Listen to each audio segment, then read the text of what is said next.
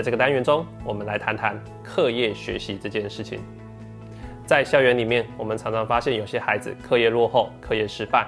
那在青少年阶段呢，事实上课业学习是他们生活中很重要的任务。来到学校，有很长的时间都在课业学习当中，不只是正课的教学，课后还有很多的补习，有很多的作业，常常要应应很多的考试。所以青少年基本上他的生活里面充斥着课业学习，所以一旦课业落后或挫败的话，其实对一个孩子来讲，那都是沉重的压力啊，那这很需要我们当老师来帮忙。所以在这个单元里面，我要告诉你三个重点。第一个，我们来谈谈为什么啊青少年他的学习会失败、会挫败。第二个部分，我们来谈谈怎么样帮助青少年来提升学习动机。第三个部分，我们来谈谈怎么来跟孩子们讨论学习策略，让孩子呢在读书学习上更有方法。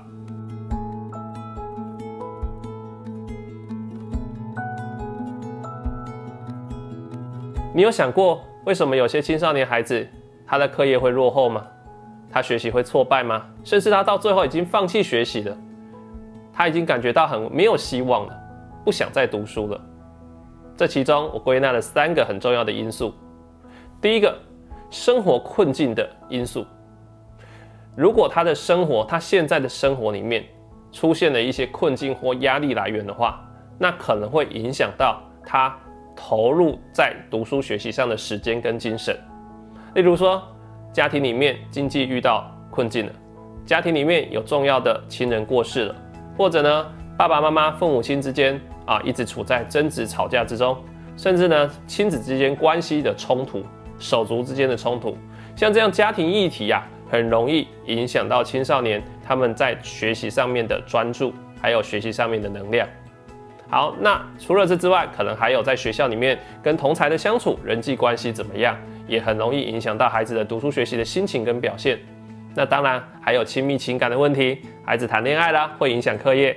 孩子失恋了也会影响课业啊，那像这些呢，是生活中的一些重大事件，都会影响到孩子课业学习的一些啊效果。好，第二个因素呢是失调的身心状态。各位，我们都很清楚知道，青少年阶段呢，身心呢本来就是波动很大啊，身心状态就是不稳定的，情绪就波动很大啊，有的时候会暴怒，有时候陷入沮丧低沉。可是，如果他没有办法很快的调节回来，那再加上生活中遇到了很多的困境，再加上如果他又有一些同逆境的童年经验，例如说从小在家里面受到了一些创伤，那么呢，他身心的功能呢没有办法很稳定的话，那他在课堂上面没有办法专注，那他在学习上面他没有办法呢很坚持啊，没有办法呢有挫折容忍力。那么呢，他在读书学习上一点点挫败，可能就会导致他们呢，呃，可能就会提早放弃学习。好，那第三个因素啊，其实是最常见的，就是长期累积挫败，挫败累累的结果导致我放弃学习了。所以呢，我放弃学习，我不再愿意用功了，上课也不再愿意听了，那我当然课业会落后啊。好，我就是一副就是对学习意兴阑珊的。那为什么孩子他会挫败呢？那当然是考绩考试的成绩不好，那当然是呢学不会，所以他就挫败了。那挫败之后，他就会告诉自己：哎呀，原来我读不好，原来我不是读书的料。他从此之后就不相信自己做得到了。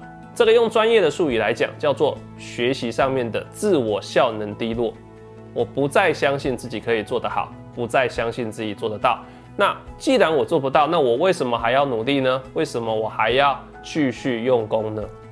那有很多的孩子，事实上呢，他一开始跟不上，他后来呢，慢慢就越来越跟不上。挫败累积久了之后，他慢慢就放弃了。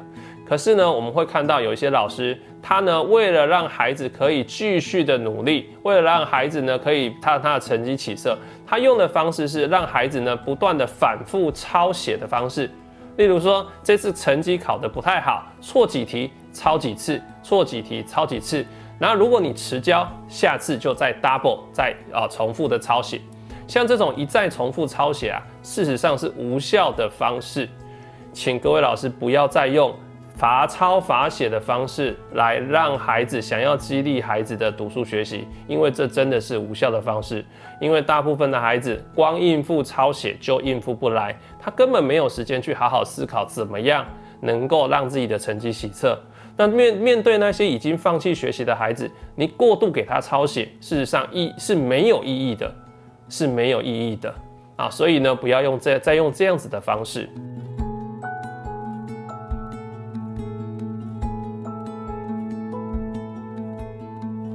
好，那那怎么样能够引发孩子呢学习动力？面对那些已经要放弃放弃学业，甚至对读书学习已经意兴阑珊的孩子。不相信自己做得到的孩子，那我们怎么让让青少年孩子呢比较有动力？好，很重要的事情是，你要先能够理解，孩子孩子他不是不愿意，他是做不到，这点我们一定要去理解。任何的青少年他都想要把书读好啊，每一个青少年，如果我可以学得好的话，为什么我要故意学得不好呢？如果我可以考六十分，为什么我要只考三十分？不是不愿意啊。是我做不到，所以我们要相信孩子，他内在其实是想要把书读好的，只是因为做不到，所以他放弃了。所以不要再跟青少年讲道理了，因为这些道理他懂。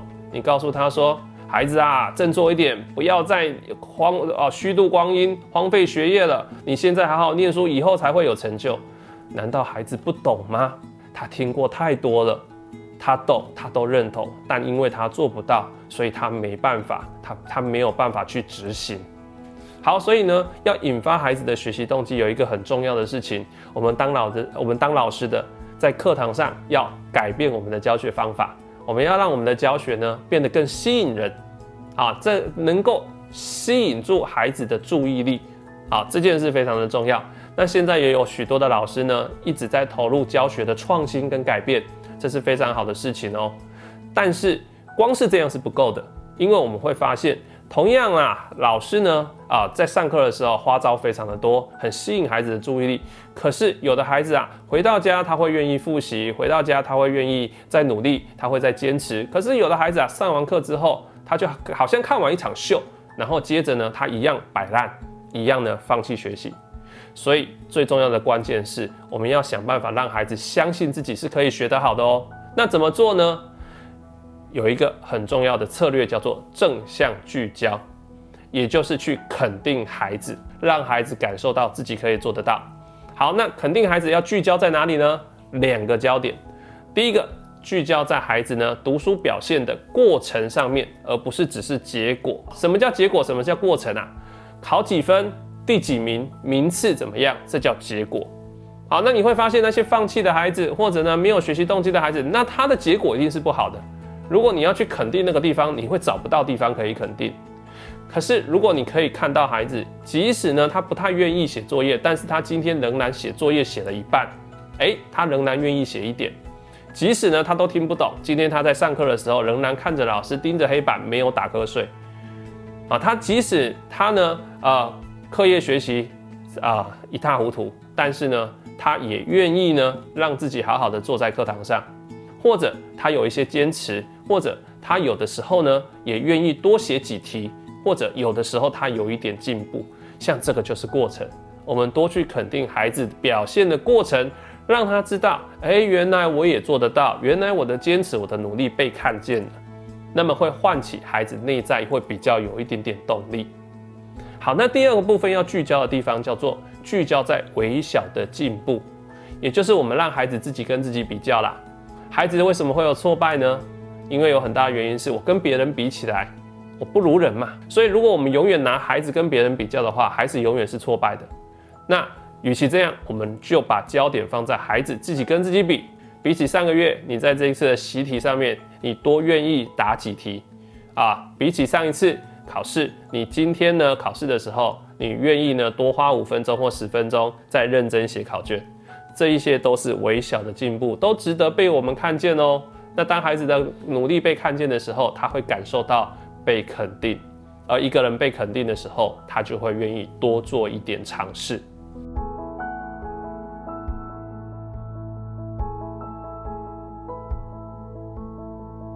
接下来，我们来谈一谈一个重要的课题，叫做学习策略。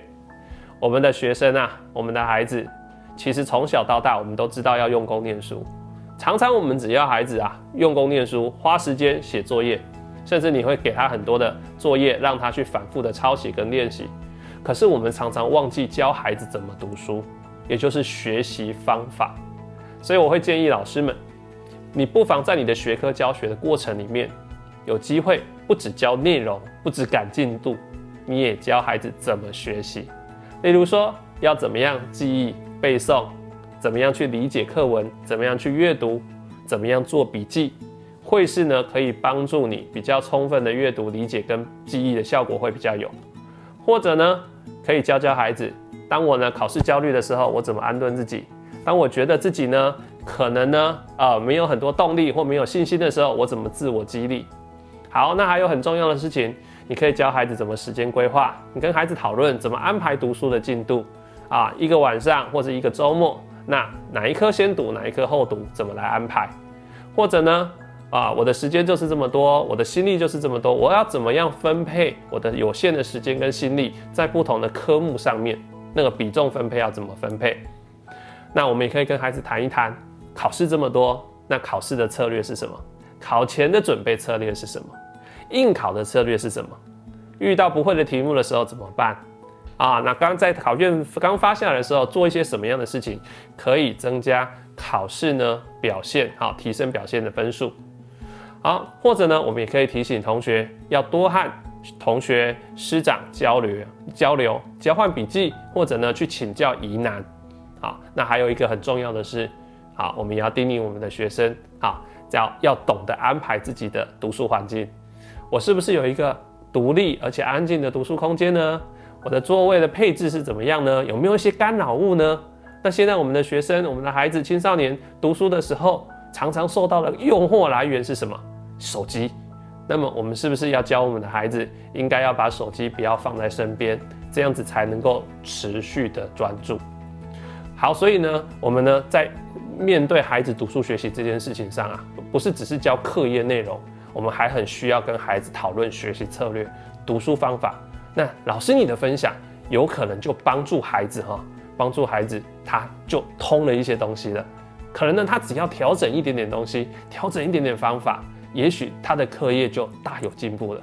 所以你的分享是会非常非常有帮助的。我是陈志恒，智商心理师，让我们一起慢慢练习，和青少年相处的更好。